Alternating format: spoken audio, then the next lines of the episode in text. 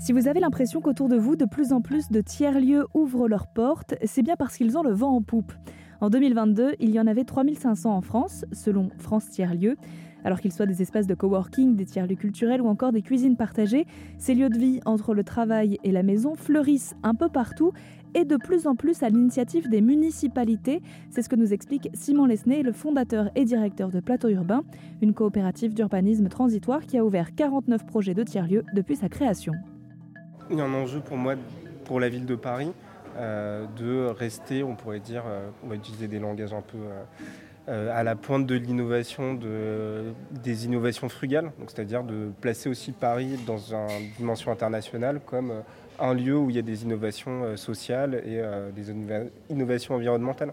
Et le fait qu'il y a un moment, il n'y ait plus de gros sites comme on a pu avoir avec les grands voisins qui étaient un peu phares, etc. Avoir plusieurs sites, là il y a Césure ici aujourd'hui, il y a Victoria, qui, euh, pas Victoria, mais du coup les arches euh, qui vont ouvrir juste en face de l'hôtel de ville. Et c'est un peu symptomatique de la volonté des élus parisiens d'avoir des gros bâtiments publics ou privés qui représentent en fait une partie de cette économie émergente. Et c'est une manière après de redonner des sites et des situations à ces économies de la transition dans des emplacements qui vont pouvoir justement rayonner, être visibles et pouvoir donner aux visiteurs la sensation que, euh, bah, par exemple, la ville de Paris n'en a pas rien à foutre de la transition écologique.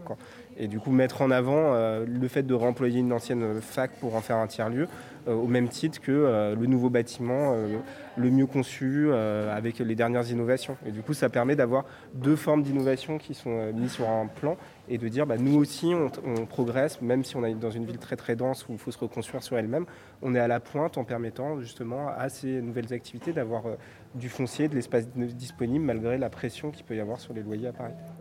Alors qu'est-ce qui fait qu'un lieu à l'abandon est potentiellement un bon tiers-lieu éphémère? Est-ce qu'il y a des critères? C'est Angèle de Lambertéry, directrice du développement de Plateau Urbain, qui nous répond.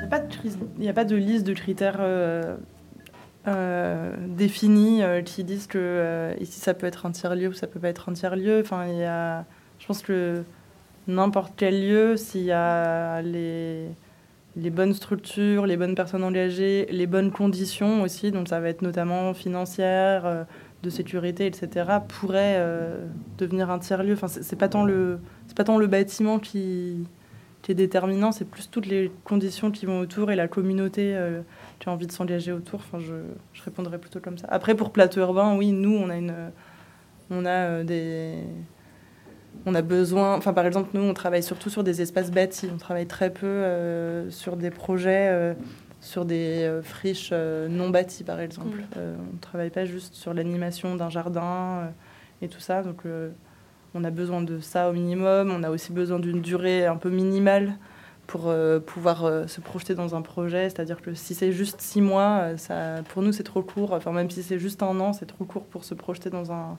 dans un projet de tiers-lieu, il faut au moins deux ans pour euh, fédérer une communauté, euh, faire, enfin, voilà, faire, faire vivre un projet.